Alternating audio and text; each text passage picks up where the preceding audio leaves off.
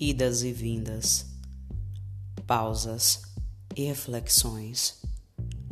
Poesia ao sabor do vento.